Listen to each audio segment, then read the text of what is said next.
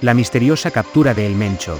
Fue detenido, pero lo liberaron dos horas después por orden del gobierno federal. Nemesio Oseguera Cervantes, El Mencho, jefe del Cártel Jalisco Nueva Generación, CJNG, y uno de los narcotraficantes más buscados en esta administración, fue capturado en Zapopan, Jalisco, en agosto de 2012 por personal de la Secretaría de Marina, pero liberado un par de horas después por intervención del gobierno del panista Emilio González Márquez. El presunto capo contaba con una red de protección de autoridades locales. Informes que se hicieron llegar y cuyo contenido fue validado con fuentes de seguridad del gobierno federal, revelan que en la operación de las fuerzas federales que se realizó el 27 de agosto de 2012 en Zapopan, Jalisco, se logró la captura de El Mencho. Medios de comunicación locales y nacionales incluso difundieron la información sobre su aprehensión y citaron que autoridades de seguridad federales confirmaron el hecho. Los integrantes del CJNG reaccionaron, efectuaron 28 narcobloqueos en la zona metropolitana de Guadalajara y diversos municipios, así como otros seis en el estado de Colima.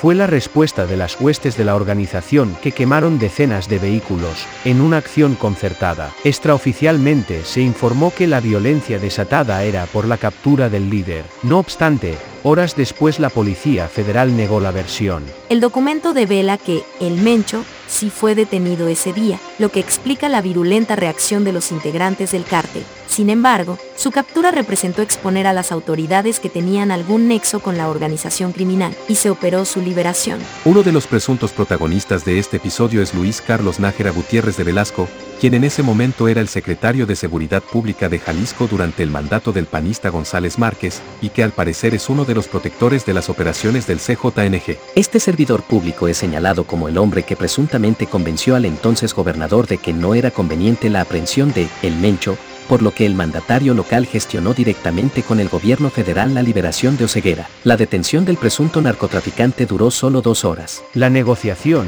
apunta el documento, se dio al más alto nivel, lo que generó el malestar de la Marina, quien realizó la captura. De acuerdo con la información que recibió este diario, tras la muerte del narcotraficante Ignacio Nacho Coronel, en julio de 2010, surgieron las organizaciones criminales de la Resistencia y el CJNG. La primera era apoyada por autoridades municipales, mientras que el cártel recibió el respaldo de la Policía Estatal para continuar sus operaciones. Son en estas alianzas donde se vincula presuntamente a Nájera Gutiérrez de Velasco como parte de la red de protección que recibía la organización liderada por El Mencho, que en menos de cinco años logró consolidar su poder. Se asegura que incluso las autoridades locales apoyaron a Oseguera Cervantes para impedir su captura el 26 de agosto de 2012, cuando empezó el operativo de su cacería en el municipio de Tonaya, donde sicarios del CJNG enfrentaron a los elementos de la Policía Federal que participaban en la incursión. El incidente dejó un saldo de seis presuntos delincuentes muertos y tres federales heridos. Se asegura en el reporte que los elementos de la Policía Federal al final recibieron la orden de retirarse de la zona.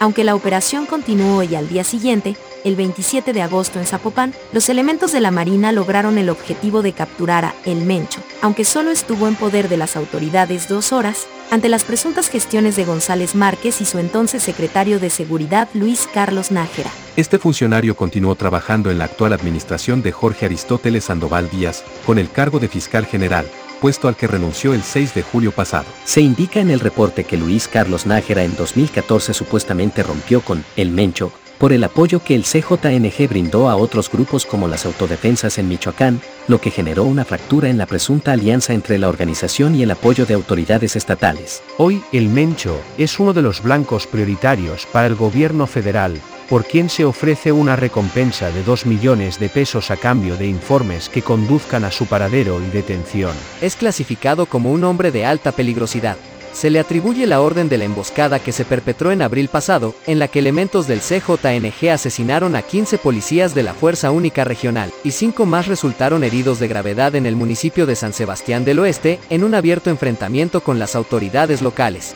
También se le considera responsable del derribe de un helicóptero del ejército el primero de mayo pasado, en el que perdieron la vida siete militares, durante una operación en Jalisco, como parte de las acciones para desarticular a la organización. En esa ocasión el CJNG respondió con 38 bloqueos con vehículos incendiados en 19 municipios. El operativo también era para detener a El Mencho, Solo su hijo Rubén Oseguera ha sido detenido en cuatro ocasiones, y actualmente está bajo arraigo federal. Tras la muerte de Ignacio Coronel, en 2010, surgió el CJNG y su líder Nemesio Oseguera, uno de los capos más buscados en esta administración, fue capturado en Zapopan, Jalisco, en agosto de 2012 por personal de la CEMAR. Síganos en nuestras redes sociales, Twitter, Facebook e Instagram, arroba narcoblogger, y en TikTok, arroba narco.blogger.